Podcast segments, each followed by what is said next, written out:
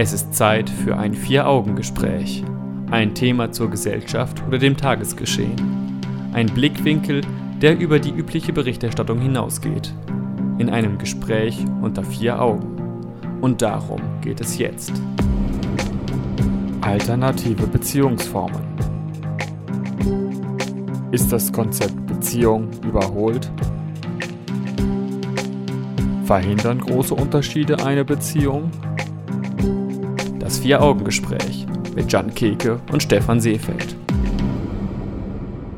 Gerade in der Corona-Krise haben es Singles nicht leicht. Sie sollten keine Dates haben, weil Abstand zu halten noch immer das oberste Gebot in der Krise ist. Die Sehnsucht nach Nähe und Liebe bleibt natürlich. Über diese Nähe sprechen wir heute Abend im Vier-Augen-Gespräch, allerdings nicht nur über die klassische Liebesbeziehung, sondern auch über alternative Beziehungsformen. Mein Gesprächspartner in der Ferne per Skype zugeschaltet ist Jan Keke. Willkommen zum Vier-Augen-Gespräch. Guten Abend, Stefan. Ja, auch heute sprechen wir wieder per Skype miteinander, weil persönliche Kontakte immer noch nicht möglich sind, aber wir werden es irgendwie hinkriegen. Und meine erste Frage zum Thema unserer Sendung ist, binden sich Menschen nur aus Liebe oder vielleicht sogar auch aus anderen Gründen? Also dazu würde ich sagen, natürlich binden sich Menschen nicht nur aus Gründen der Liebe. Ich denke, Liebe ist für viele Menschen zumindest in unserem Kulturkreis die Voraussetzung dafür, dass man sich bindet aber auch nicht für alle. Und Pragmatismus ist vielleicht dann so der Grund dafür, dass man länger zusammen bleibt, mm, weil sich die Beziehung als sinnvoll, nützlich, pragmatisch erweist.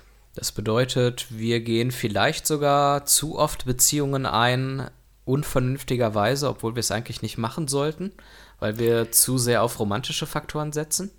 Das stimmt, genau. Denn äh, es ist bei vielen wahrscheinlich so, dass wenn wir jemanden sehen, dann denken wir, also es kommt vor, dass wir jemanden sehen und dann denken, die Person ist perfekt und ich möchte mit ihr mein Leben teilen, ich möchte sie heiraten. Und das, obwohl wir vielleicht gar nichts von dieser Person wissen. Das ist dieses berühmte Liebe auf dem ersten Blick. Aber das gibt es natürlich auch in verschiedenen Abstufungen. Und das führt dazu, dass wir vielleicht auch Beziehungen eingehen, bei denen wir, bei denen wir überhaupt nicht wissen, ob der Partner zu uns passt. Und alles, was wir von dieser Person wissen oder was wir von dieser Person meinen zu können, ist Imagination. Aber ganz ohne Romantik und Liebe geht es dann ja vielleicht doch nicht, denn man möchte ja auch mit einem anderen zusammen sein, weil man sich zu ihm hingezogen fühlt.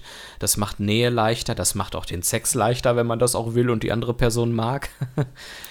Das, äh, das stimmt. Also Romantik rührt ja auch aus äh, der Epoche der Romantik, so ein bisschen, ähm, die seit dem Ende des 18. Jahrhunderts so im europäischen Raum sich entwickelt hat.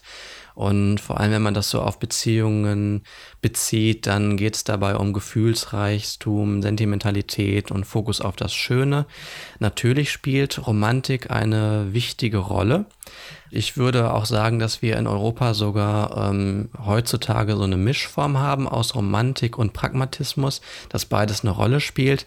Problematisch ist nur, dass wir häufig romantische Erwartungen an eine Beziehung haben. Das heißt vielleicht, dass die ersten Beziehungen, die man so im Leben hat, vielleicht auch daran scheitern, dass man sich einen perfekten Partner wünscht. Die Süddeutsche Zeitung hat äh, am, äh, im August 2016 ein Interview geführt mit Alain de Botten. Ich weiß nicht, ob der richtig ausgesprochen ist. Falls nicht, bitte ich um Entschuldigung. Der ist auch so eine Art Experte für Beziehungen und für Emotionen. Und der hat äh, zum Beispiel Folgendes äh, im Interview gesagt. Der große Feind der Liebe ist die Romantik. Die romantische Bewegung aus dem 19. Jahrhundert bockt uns bis heute viele Probleme ein. Die Romantik lehrt uns, dass wahre Liebe ohne Worte auskommt und eine perfekte Beziehung aus einer mystischen Vereinigung zweier Seelen besteht. Das ist wenig hilfreich. Solch ein Denken führt zu einer Epidemie des Schmollens. Man denkt, dieser Mensch sollte mich verstehen. Aber er hat versagt. Ich werde nicht erklären, was falsch läuft, denn wenn ich mich erklären muss, ist das ein Zeichen für fehlende Liebe. Hier sieht man schon, dass wir häufig den Anspruch haben, dass ähm, wenn wir jemanden frisch kennengelernt haben und wir haben romantische Gefühle, dass wir erwarten, dass äh, man seelenverwandt ist, dass der andere einen sofort versteht. Und wenn er das dann aber nicht tut, denken wir schon etwas Böses, dass er irgendwie, dass die Liebe verloren gegangen ist oder sonst was. Ich denke aber, dass sowas, das gegenseitiges Verstehen vielleicht eher dann ähm, das Ergebnis sein kann von äh, gegenseitigem Kennenlernen äh, über mehrere Jahre hinweg. Vielleicht sollte man auch einfach später zusammenkommen. Viele Leute lernen sich kennen, haben dann romantische Gefühle füreinander und kommen dann schon nach wenigen Wochen zusammen. Vielleicht sollte man einfach mal ein bisschen länger abwarten und sich kennenlernen, bis man sich dann fest aneinander bindet. Ansonsten gibt es ja auch noch andere Konzepte, nämlich Beziehungen aus Pragmatismus. Das findet ja oft auch in anderen Kulturen statt. In manchen islamischen Kulturen ist es ja so, dass dort die Partner aufgrund pragmatischer Entscheidungen ausgewählt werden. Ist vielleicht dann deutlich unromantischer und da fragt man sich, wo bleibt dann die Anziehung? Das, was du jetzt sagst, erinnert mich auch so ein bisschen an Gespräch mit meiner 105-jährigen Urgroßtante über meinen oder über Jobs grundsätzlich. Ähm, und sie sagte so, Jobs müssen eigentlich keinen Spaß machen, sondern die Existenz sichern. Und da habe ich dann gemerkt, dass ich vielleicht auch romantische Ansprüche an den Job habe. Und ich würde dir da zustimmen. Also natürlich brauchen wir Romantik und wir brauchen auf jeden Fall auch Liebe für eine Beziehung ähm, damit wir glücklich werden in dieser Beziehung. Ähm, aber ich denke, beides spielt halt eine Rolle. Also nur weil jetzt in manchen Kulturkreisen die Eltern den Partner für die Kinder aussuchen, heißt es nicht, dass es nur schlecht ist. Denn die Eltern achten ja im besten Fall auch darauf, dass die Tochter ernährt werden kann zum Beispiel. Oder dass der Partner gesund ist und ein gutes Elternhaus hatte und die Sache ernst nimmt und dass die Kindererziehung dadurch vielleicht auch funktioniert. Und deswegen denke ich, spielen sowohl Romantik als auch Pragmatismus eine Rolle. Also wenn wir jetzt Pragmatismus auch als Rationalität verstehen.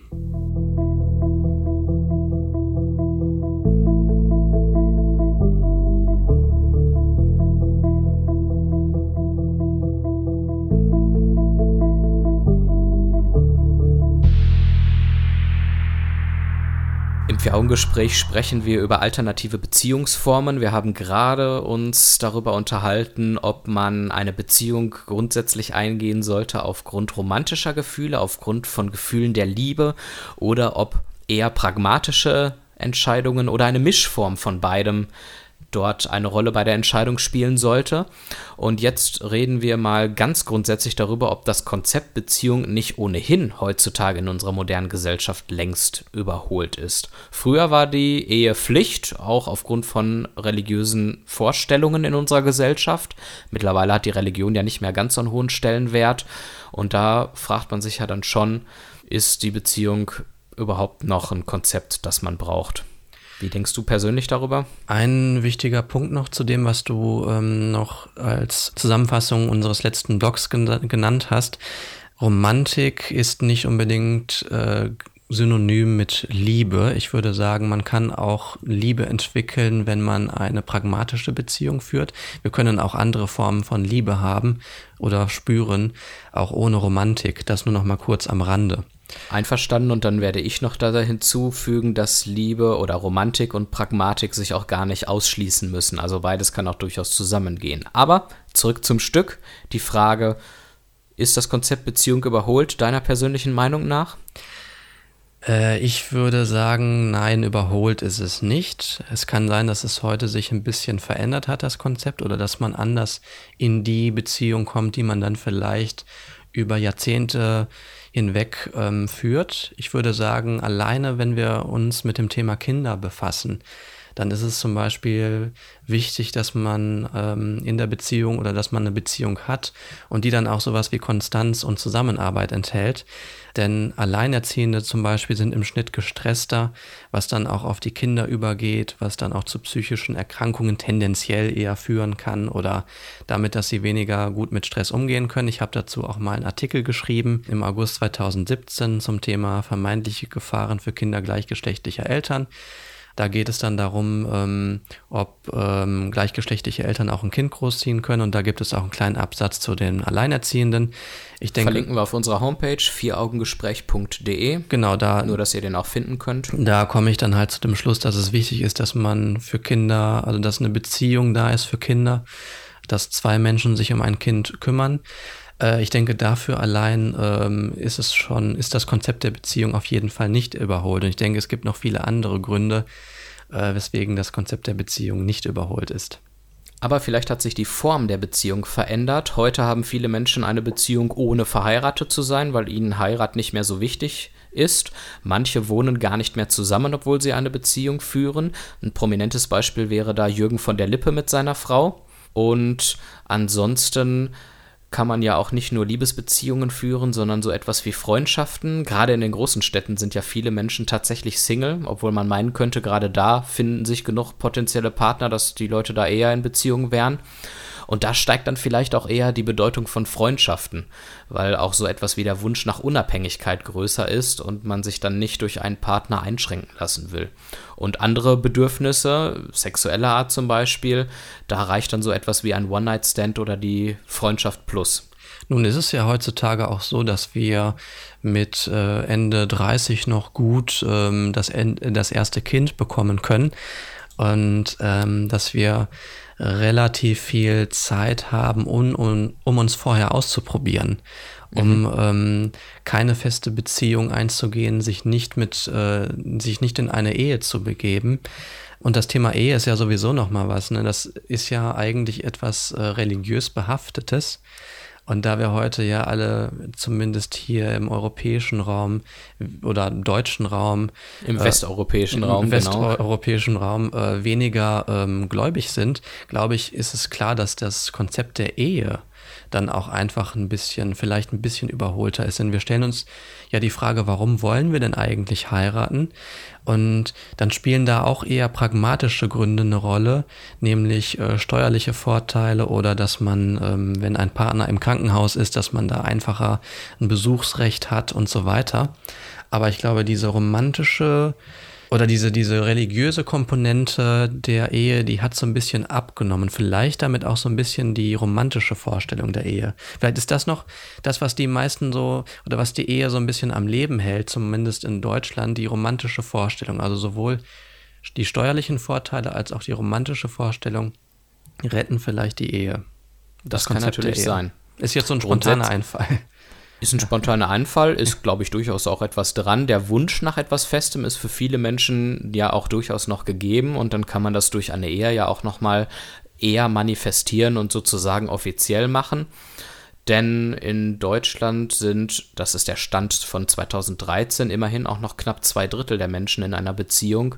Also scheint das ein nicht ganz unwichtiges Konzept noch für die Menschen zu sein. Total. Du sagst, äh, der Wunsch nach etwas Konstantem oder so ist, ist noch vorhanden. Ne? Ich glaube auch, dass wir alle irgendwie so die romantische Vorstellung davon haben, dass wir ihr äh, auf einen Menschen treffen, mit dem wir dann am besten bis zum Lebensende zusammen sind. Da werden wir vielleicht noch später drüber sprechen, ähm, dass vielleicht äh, Beziehung ja gar nicht heißen muss, dass man bis zum Lebensende zusammen ist aber äh, wir haben diese romantische Vorstellung, dass es diesen einen Menschen gibt, der zu uns passt. Ja, und wir haben vor allen Dingen noch diese alten Moralvorstellungen in unseren Köpfen, dass wir zwar einerseits fest mit unserem Partner treu zusammenleben möchten, aber dann doch in uns die Bedürfnisse erkennen, auch mal kurzfristig ein Abenteuer mit einer anderen Person zu erleben, was wir dann oftmals noch als verwerflich ansehen. Das muss auch nicht zwangsläufig so sein. Das stimmt. Wir sprechen gleich mal über verschiedene Arten von Beziehungen, die man führen kann. Und äh, seid mal gespannt, welche Gedanken wir dazu ausführen werden.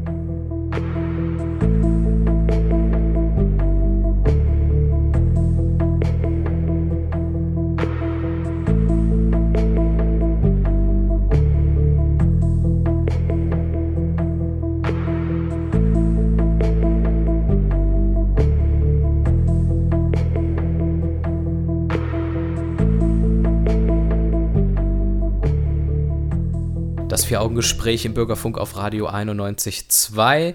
Gerade habe ich am Ende etwas ungelenk versucht auszudrücken, dass man einerseits fest und treu mit seinem Partner zusammen sein möchte, dauerhaft, weil man ihn auch wirklich bedingungslos liebt, aber trotzdem das Bedürfnis nach kurzfristigen Abenteuern hat und man fühlt sich dann oftmals schlecht, weil man noch Moralvorstellungen im Kopf hat, die vielleicht noch aus einer anderen Zeit kommen, weil man denkt, man betrügt seinen Partner, man äh, schmälert die Liebe, die man zu seinem festen Partner hat. Aber das muss ja vielleicht nicht zwangsläufig so sein. Du hast dir da im Vorgespräch spannende Gedanken gemacht, John.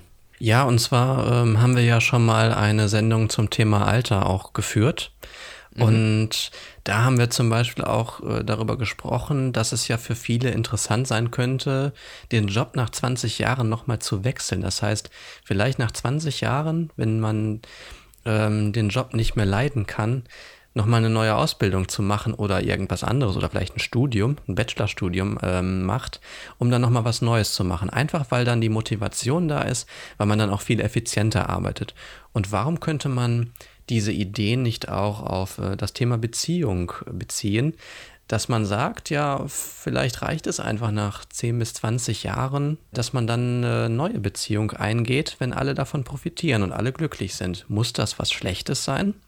Und das kann vor allen Dingen ein Konzept sein, das man im Vorfeld schon mit dem Partner oder der Partnerin bespricht und ausdiskutiert, bevor der Wunsch nach einem kurzfristigen Abenteuer so groß wird, dass man dann vielleicht fremd geht und es dadurch zu Streit und Stress kommt und die Trennung dann sehr unschön wird mit einem Rosenkrieg. Klar, Damit das kann man vielleicht einige Probleme verhindern. Genau, das sind, das sind ja, ähm, sind ja nochmal zwei unterschiedliche Möglichkeiten, die man hat. Man kann sagen, ich führe mit einem Partner alleine eine Beziehung, die also so lange andauert, wie uns das Freude bereitet, bereitet, sagen wir 20 Jahre, und dann gehen wir ähm, vielleicht eine neue Beziehung ein.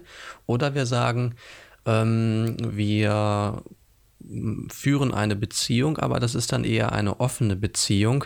Das heißt, äh, wir geben jedem Partner in dieser Beziehung die Freiheit, sich ausleben zu können, damit man zum Beispiel auch kurzfristige romantische Sehnsüchte ausleben kann. Und das wiederum kann dann eine Beziehung retten, weil man nicht deswegen eine Beziehung beenden muss, nur weil man kurzfristige romantische Sehnsüchte, die ja dann sich irgendwann wieder legen, äh, ausleben möchte.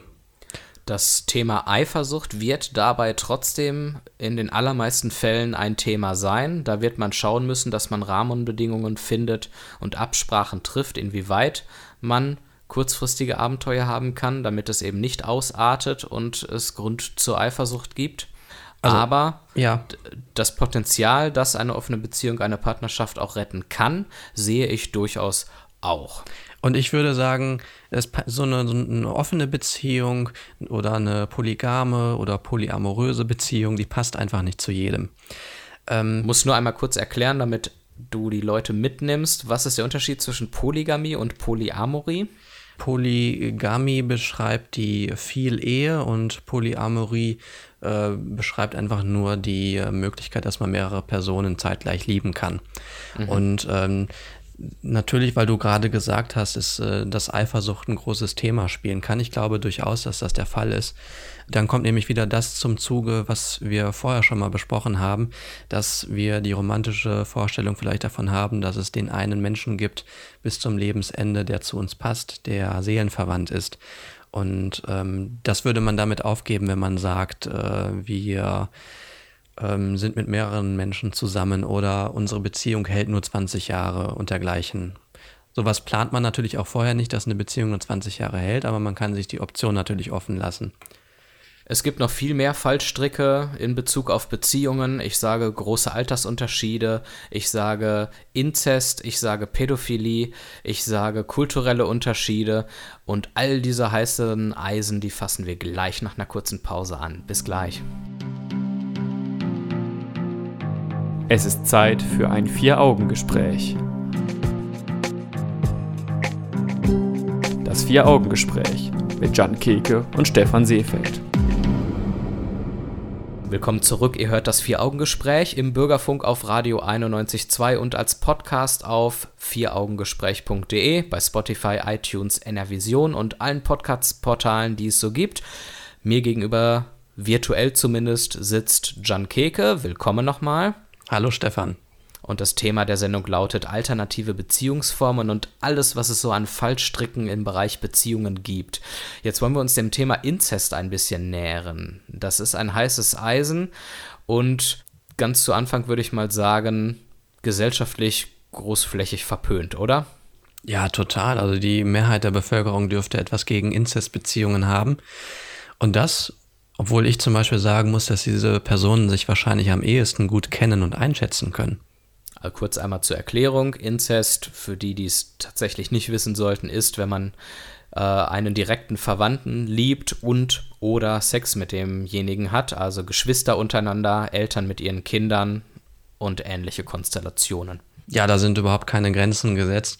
Wenn wir über Inzest sprechen, dann äh, gibt es sowohl ähm, oder dann ist es sowohl ein soziales ähm, Tabu oder auch ein medizinisches. Das soziale, Fang, ja. Ja, genau, dann fangen wir mit dem sozialen moralischen an.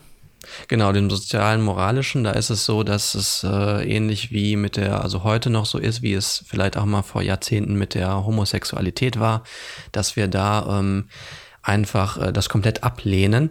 Und ich denke mal, dass hierbei auch so eine Art ähm, erlernte Abneigung eine Rolle spielt. Also einfach, weil wir es von Anfang an gelernt haben, dass es äh, abartig ist, eine Inzestbeziehung zu führen.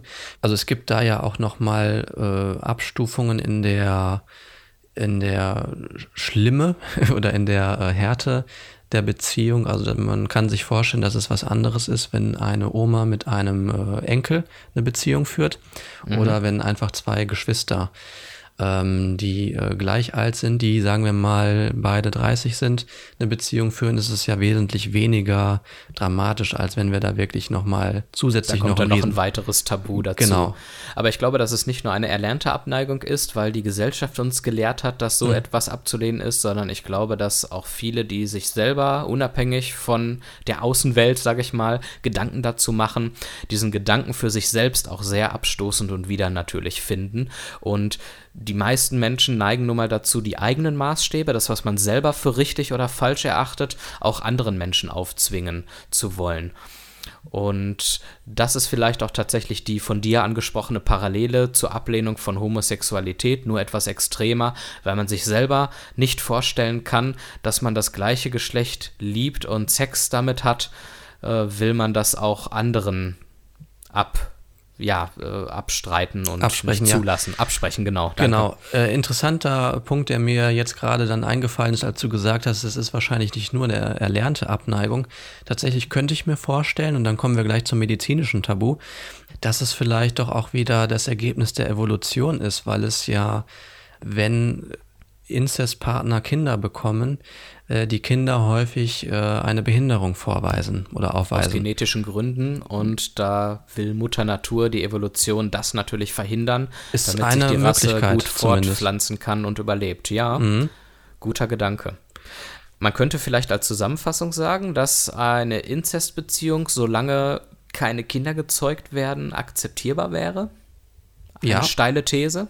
Ist jetzt eine, eine ja, also ich meine, die Frage ist doch, was spräche jetzt dagegen, wenn wir zwei mindestens volljährige Menschen haben, die kein Kind bekommen, eine Inzestbeziehung führen möchten. Also was könnten wir dem denn entgegensetzen oder was, warum sollten wir sowas kritisieren? Ja, außer dass es uns selber stört, aber das kann kein gutes das, Argument sein. Damit können wir ja, das kann kein Argument dafür sein, dass wir anderen vorschreiben, wie sie zu leben haben. Was wir, das ja. Ist wahrscheinlich so ähnlich wie bei Homosexualität und was gleiche Rechte für Schwule und Lesben angeht, auch so. Nur weil man diesen Menschen gleiche Rechte zuspricht, heißt es ja nicht, dass man selber in seiner Art zu leben eingeschränkt wird, sondern man kann ja weiter sein Ding machen. Überhaupt und andere nicht. einfach ihr Ding machen lassen. Ein, einfacher wäre es vielleicht zu sagen, dass ähm, äh, Inzestpartner keine Kinder miteinander bekommen sollten auch das ist aber nicht möglich, also auch das können wir nicht von anderen verlangen, weil wenn wir jetzt äh, auf äh, Menschen mit Behinderungen gucken, ähm, verbieten wir denen ja auch nicht das Kinderkriegen, obwohl die eine sehr große Gefahr eingehen, dass sie ein Kind mit Behinderung bekommen. Mhm. Und es würde auch ähm, viele weitere Dinge implizieren, wenn wir ein solches Verbot äh, tatsächlich ins Leben rufen würden. Das würde dann vielleicht auch eine Grenzziehung erschweren, zu sagen, ja, wann, bis wann können wir eigentlich Menschen verbieten, ein Kind zu bekommen? Vielleicht auch irgendwann dann, wenn ein Kind nicht mehr die Chance hat, äh, besonders intelligent zu werden, weil die Eltern nicht intelligent sind oder und so weiter und so fort. Da eine ähm, Grenze zu ziehen ist definitiv schwierig. Weißt du, Jan, ich bin trotzdem mal, trotz dieser ausgewogenen und differenzierten Gedanken, sehr gespannt, wie groß der Shitstorm ausfallen wird. und er wird vielleicht gleich noch größer werden, denn wir sprechen gleich noch über andere Tabuthemen, wie vielleicht Pädophilie, große Altersunterschiede zwischen äh, Partnern, kulturelle Unterschiede, gesellschaftliche Schichten. Bleibt weiter spannend. Bis gleich.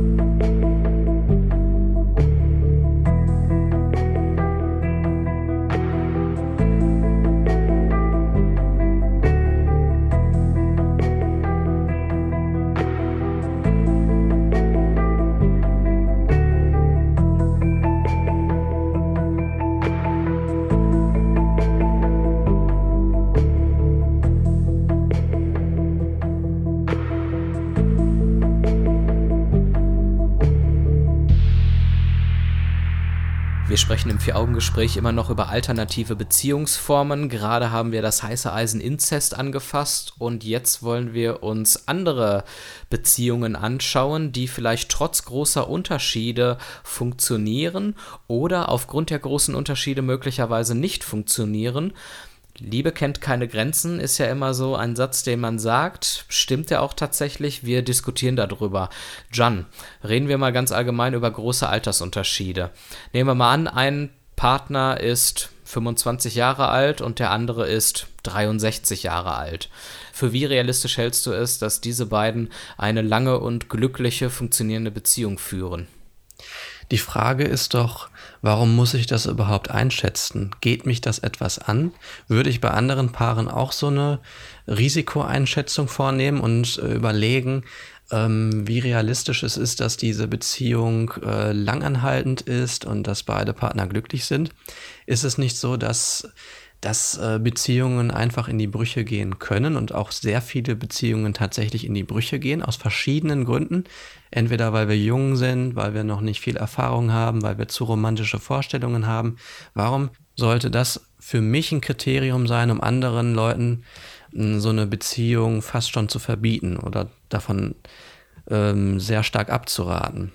Tja, ich würde sagen, hinter den Punkt machen wir damit einen Haken. Man könnte jetzt noch darüber diskutieren, dass diese Personen ja eine ganz andere Lebenswirklichkeit haben, weil sie an unterschiedlichen Stellen im Leben stehen, weil andere Dinge im Leben für sie jeweils wichtig sind. Wie kann sowas dann funktionieren? Aber das muss man, wie du es sagst, individuell jeder für sich selber aushandeln und wenn man das hinbekommt, so why not? Ich würde dir, oder wenn man diese These in den Raum stellen würde, äh, dass äh, die Beziehung eher in die Brüche gehen könnte, schon zustimmen. Ich würde aber sagen, dass es auf jeden Fall nicht zwingend so ist, dass diese Beziehung in die Brüche gehen könnte. Denn es ist nun mal so, dass es Menschen gibt, die vielleicht genau das wollen, dass dass der Partner vielleicht einen anderen Hintergrund hat, dass er einen anderen Erfahrungshorizont hat, dass man von ihm lernen kann. Und der Partner wiederum möchte vielleicht mh, hm, ja so ein bisschen der Mentor sein, vielleicht ein bisschen was beibringen, zeigen können und vielleicht nähren sich beide in dieser Beziehung irgendwie davon. Und deswegen kann das ja durchaus funktionieren. Es ist ja nicht ausgeschlossen. Was nicht funktionieren kann, ist eine Beziehung, die zwischen einem sehr jungen Kind, einem minderjährigen Kind und einem Erwachsenen stattfindet. Wir reden von Pädophilie. Erstmal eine Neigung, für die man nichts kann. Betroffene die solche Gefühle und sexuelle Bedürfnisse haben, sind oft ein Leben lang einsam. Viele werden auch niemals zu Kriminellen und vergehen sich niemals an Kindern, muss man auch mal ganz klar so sagen, weil man in der öffentlichen Debatte immer nur Pädophilie verurteilt und über die Straftäter spricht, die auch absolut dafür bestraft werden müssen und für die es keine Entschuldigung gibt für so ein schlimmes äh, Verhalten. Da haben wir dann auf jeden Fall das moralische Tabu Ich denke, wir sind uns da auch beide einig, völlig zu Recht, da die Sexualität von Kindern aufgrund ihrer körperlichen und geistigen Unreife noch nicht entwickelt und stabil ist, nehmen die Kinder da nahezu immer Schaden. Und im Gegensatz zum einvernehmlichen Inzest, über den wir ja vorhin schon gesprochen haben, findet der pädophile Sex eben nicht einvernehmlich statt und kann daher schon verurteilt werden. Und genau, das ist jetzt, das ist jetzt so der erste, das erste Beispiel, bei dem wir wirklich mal sagen können, äh, sowas äh, kann nicht wirklich gut funktionieren. Und sollte Und auch gar nicht. Sollte erst. auch nicht ähm, also sollte auch gar nicht äh, irgendwie bestrebt werden. Genau. Ähm, sondern äh, moralisch abgelehnt werden. Nun gibt es aber sicherlich auch noch andere Beispiele, wo wir von großen Unterschieden sprechen können, wie zum Beispiel der kulturelle Unterschied. Ne, Absolut. Äh, ich vielleicht oder jemand, irgendjemand nach, äh, aus, aus Deutschland vielleicht einen Urlaub äh, in, in Afrika macht, eventuell im Kongo und dort eine Person aus einem Naturstamm, aus einem Naturvolk kennenlernt und beide sich äh, ineinander verlieben auf ihre Art und Weise. Und dann könnte man jetzt sagen, ja, diese Beziehung hat ja keine Zukunft, denn die haben ja überhaupt keine Gemeinsamkeiten, die können sich wahrscheinlich überhaupt nicht verstehen. Nur hier würde ich jetzt äh, sagen, wie auch zum, zum Altersunterschied, ähm, dass der 25-Jährige vielleicht eine Beziehung mit einer 65-Jährigen hat, sollen die es ausprobieren, solange da irgendwie äh, keiner massiv drunter leidet. Das heißt, es gibt ja auch Fälle, wo wo äh, Menschen vielleicht auch äh, hinters Licht geführt werden, wo es, äh, äh, wo eine Beziehung vorgegaukelt wird, um Geld äh, zu bekommen, Straftaten ich, zu begehen, aber davon wollen wir jetzt mal nicht ausgehen. Ich denke, bei den kulturellen Unterschieden ist es insbesondere auch eine Frage der Toleranz und des Respekts füreinander und für die jeweils andere Kultur und inwieweit man bereit ist, auf den anderen Rücksicht zu nehmen und einzugehen. Natürlich wird eine Beziehung, die unter kulturellen Unterschieden in Anführungszeichen leidet, vielleicht aber auch davon sogar profitiert. Da wird es öfter mal Probleme geben, weil man dort Dinge unter einen Hut bringen muss, äh, die andere Beziehungen nicht unter einen Hut bringen müssen. Dinge des Alltags werden lockerer oder ernster genommen. Ich habe da als Beispiel die typisch deutsche Pünktlichkeit und Verbindlichkeit versus die Lockerheit von eher südländischen Menschen. Religion oder Bräuche, die bestimmen unterschiedlich stark den Alltag verschiedener Kulturen und werden unterschiedlich ernst genommen. Und je nachdem, wie sehr man da es schafft, aufeinander Rücksicht zu nehmen und sich selber auch ein Stück weit äh, zurückzunehmen, kann so etwas sehr gut funktionieren und ist überhaupt kein Indikator dafür, der kulturelle Unterschied, dass es nicht klappt. Oder eben auch, wenn man da sich nicht so bewegen kann, klappt es dann vielleicht wirklich nicht. Einen letzten Punkt möchte ich noch kurz nennen.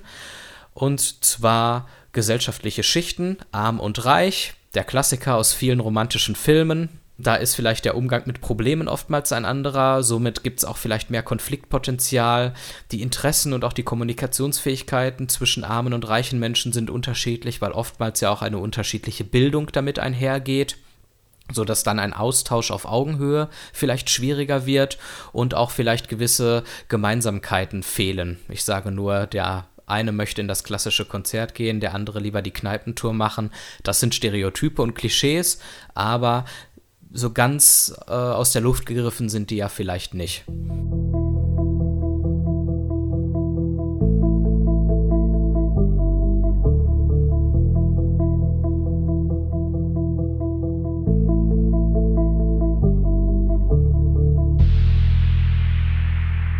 Wir sind mit dem Vier-Augen-Gespräch fast am Ende der Sendung. Zum Schluss werfen wir unseren Blick auf Dortmund.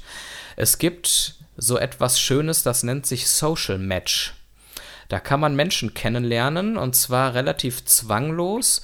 Und es ist auch ein nicht zu ausgelassenes Aufeinandertreffen in einer Bar oder einer Kneipe mit anderen Singles. Ganz nach dem Motto, alles kann, nichts muss. Da geht es nicht so ums offensive Flirten und ums Anbaggern, wie das vielleicht auf manchen Single-Partys der Fall ist, sondern hier steht dann im Vordergrund eher die Freude an einer gemeinsamen guten Zeit. Da treffen sich bis zu zehn fremde Menschen in einer Altersgruppe, die ich gleich vorstelle, und absolvieren das eigens erdachte Social Match Spiel. Das sind dann verschiedene Frage-Antwort-Situationen oder auch Teamaufgaben die dann von einem Moderator auch begleitet werden. Also so eine Mischung aus Kennenlernspiel und ähm, Spieleabend, kann man sagen. Das sind ähm, Altersgruppen, die sich da, oder vorher sage ich lieber nochmal, diese ganze Geschichte mit dem Social Match würde in Zeiten von Corona jetzt gerade leider nicht funktionieren, weil man sich ja noch nicht treffen kann. Aber außerhalb der Pandemiezeiten gibt es das eben auch in Dortmund in verschiedenen Bars und Kneipen. Kann man auf socialmatch.de dann schauen, sobald wieder Termine möglich sind. Und da können sich dann verschiedene Altersgruppen treffen. Eine ist zwischen 20 und 35 Jahren alt, eine zwischen 30 und 45 Jahren alt und eine zwischen 40 und 60 Jahren alt. Also es gibt auch immer eine Überschneidung von fünf Jahren, damit sich dann auch Leute unterschiedlichen Alters so ein bisschen treffen können. Das ist eine sehr schöne Idee. Eine Frage, die ich mir natürlich stelle, was macht jetzt ein 25-Jähriger, der eine 55-Jährige kennenlernen möchte? Ich würde sagen, das funktioniert dann natürlich nicht so gut. Aber das kann sich ja vielleicht mit einer neuen Gruppe, mit einer offenen Gruppe irgendwann nochmal ändern. Und was man vielleicht auch nicht vergessen sollte, was vielleicht sogar noch wichtiger ist, was machen wir mit ganz alten Menschen? Werden die überhaupt nicht berücksichtigt? Bei Social Match zumindest nicht. Da endet die höchste Altersgruppe bei 60 Jahren und scheinbar unterstellt man Menschen, die älter als 60 sind, dass die keine neuen Partner mehr suchen, dass die nicht Single sind und dass die an solchen Kontakten kein Interesse haben. Da könnte man sicherlich noch was verbessern. Wir wollten dieses schöne Projekt, das es auch in Dortmund gibt oder geben würde, wenn es Corona nicht geben würde, einfach mal vorstellen. Und damit sind wir auch tatsächlich schon am Ende unserer Sendung. Danke, Jan, für das Gespräch. Danke, Stefan. Diese und alle bisherigen Folgen könnt ihr jederzeit als Podcast nachhören und zwar auf unserer Homepage vieraugengespräch.de. Ihr könnt unsere Sendung auf Spotify hören, auf iTunes, auf NRVision und in den sozialen Netzwerken Facebook und Twitter. Dann bleibt ihr immer auf dem neuesten Stand, was unsere Sendung angeht. Im nächsten Monat sind wir wieder da. Thema wird dann sein Datenschutz. Mehr dazu dann am zweiten Sonntag im Juni. In diesem Sinne, schönen Abend, bleibt gesund, bis nächsten Monat. Tschüss.